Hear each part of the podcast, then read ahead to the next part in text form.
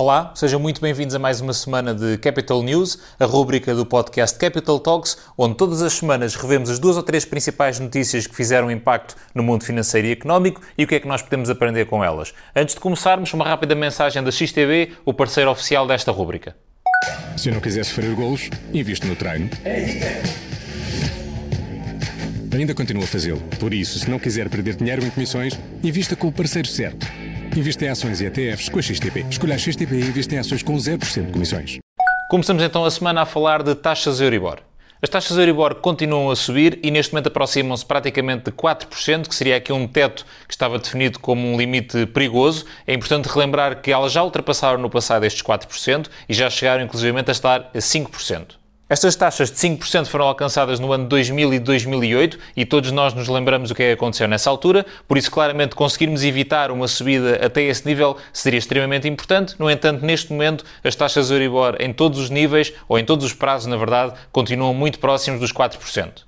E é aqui que entra o conceito Euribor Forward Rates. E no fundo o que é que é isto? Isto é uma estimativa, é uma previsão do que é que irá acontecer às taxas Euribor, com base não só no comportamento passado, mas também em todas as uh, implementações, em todas as medidas que o Banco Central Europeu vai implementando, o estado da economia, a inflação e tudo isso. Isto vai contribuir para esta Forward Rate, que no fundo é uma tentativa de previsão do que é que vai acontecer no futuro próximo.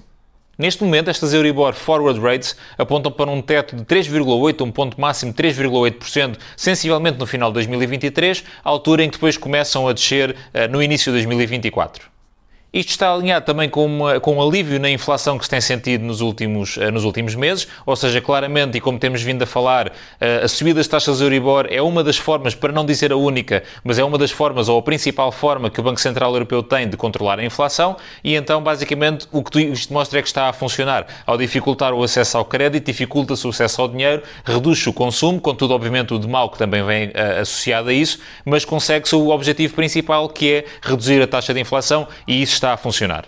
Por isso, neste momento, as notícias são que, para já, a Euribor parece que vai continuar a subir. Há uma nova reunião do Banco Central Europeu em junho, onde se espera uma nova subida uh, moderada, ou se calhar semelhante à que aconteceu uh, da última vez, mas ainda assim uma nova subida. E a expectativa é que depois as taxas Euribor realmente uh, cheguem a este máximo dos 3,8% nos diferentes prazos, perto do final do ano, e que depois possa haver um alívio a partir daí. Temos acompanhado na meu capital esta questão das forward rates já aqui há alguns meses e, na verdade, este pico dos 3,8%, não chegando exatamente aos 4%, é algo que já se tem vindo a mostrar ou a ver já há algum tempo. No entanto, o que tem mudado é a altura do pico. No início, parecia que o pico seria atingido no verão de 2023 e, neste momento, já estamos a arrastar para o final de 2023. Por isso, por um lado, é bom porque parece que as taxas não vão ultrapassar aquela, aquele valor máximo que se tinha pensado. Por outro lado, temos um problema que é mais seis meses de taxas altas e depois, expectativa é que realmente a partir do início do próximo ano as taxas comecem a aliviar.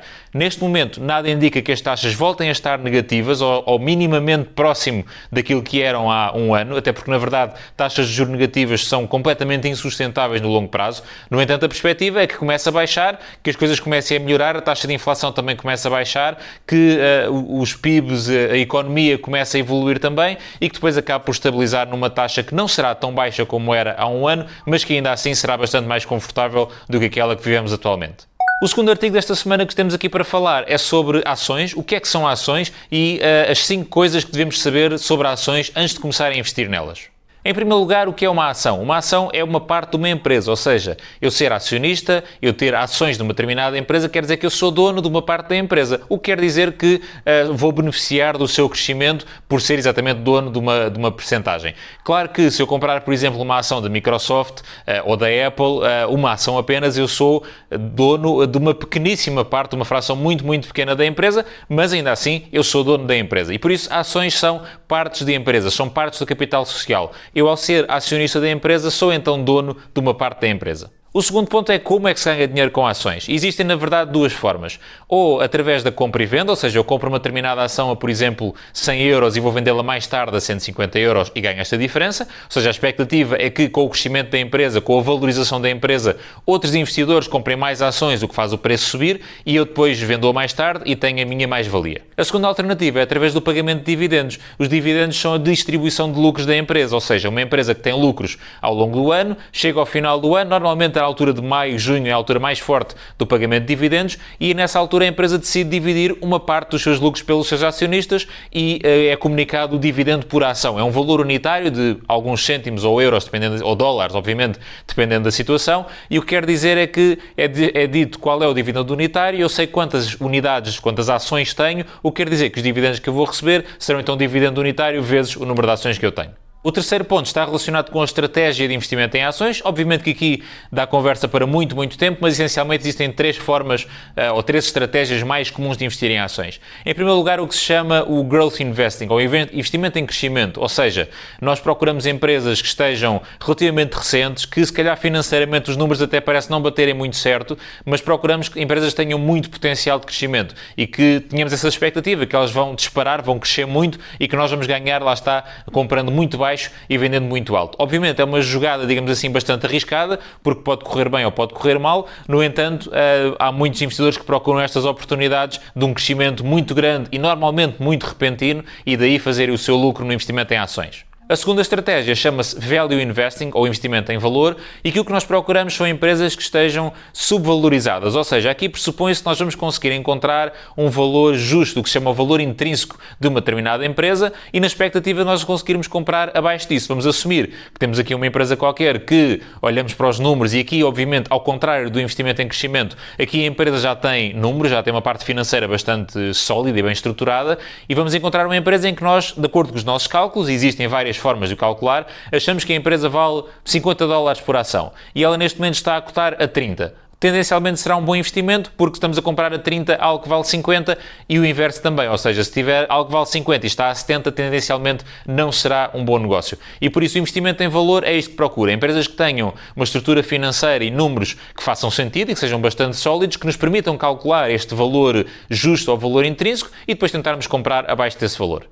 A terceira e última estratégia é a estratégia de investimento em dividendos. Aqui nós não nos preocupamos tanto com o valor da ação, com o valor da empresa, mas sim com a política de distribuição de dividendos. Porque aqui o que nós vamos receber, essencialmente, o nosso ganho, vai ser dos dividendos. E aqui o que é que nós vamos procurar?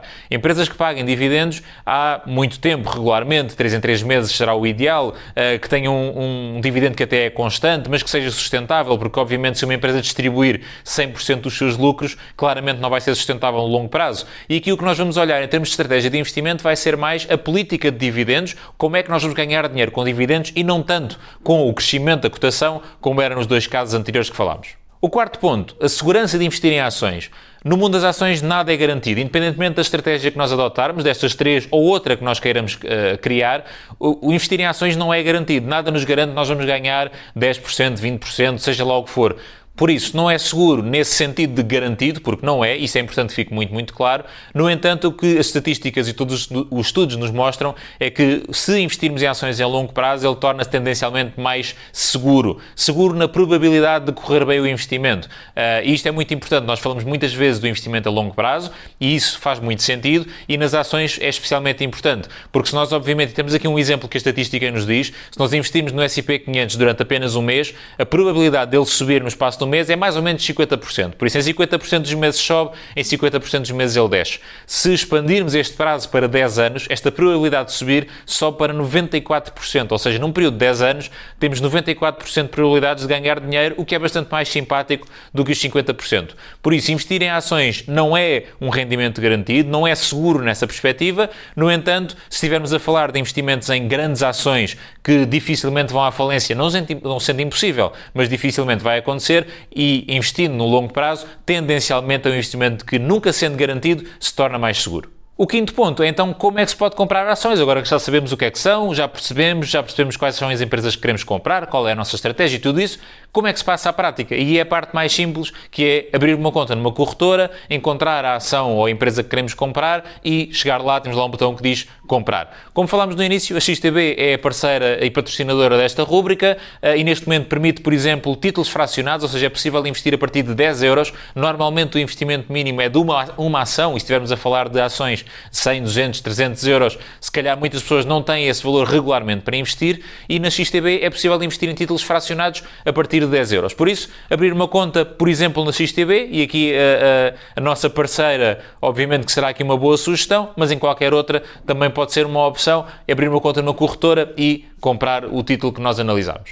A última notícia desta semana está relacionada com o término de uh, muitas comissões bancárias que não faziam sentido absolutamente nenhum. Estamos a falar de comissões bancárias como, por exemplo, uh, comissões por processamento de fotocópias ou por alteração titular de conta em, uh, em caso de morte, uh, que é uma coisa que não faz sentido absolutamente nenhum. Há uma série de, de custos que estávamos, a, estávamos, enquanto clientes bancários, a ter, uma série de comissões que eram cobradas pelos bancos e que foi, por decreto-lei, foram eliminadas uma série delas e eu convido-vos a visitar o, o artigo do, do, Daily, onde vão encontrar toda essa lista, mas isto é um bom princípio por vários motivos. Primeiro, por uma questão de princípio, uma questão de ética, uma questão de uh, bom senso, se quiserem chamar, cobrar estas comissões por coisas completamente absurdas uh, não faz muito sentido. E depois, porque na verdade isto reverte para as pessoas. Se houver menos dinheiro aplicado em comissões e taxas e taxinhas, desculpem-me a expressão, ficará mais dinheiro disponível para as pessoas consumirem, pouparem, investirem ou fazerem outra coisa qualquer. Obviamente que os negócios, uh, o banco tem um negócio e o banco tem que fazer o seu dinheiro, como é óbvio.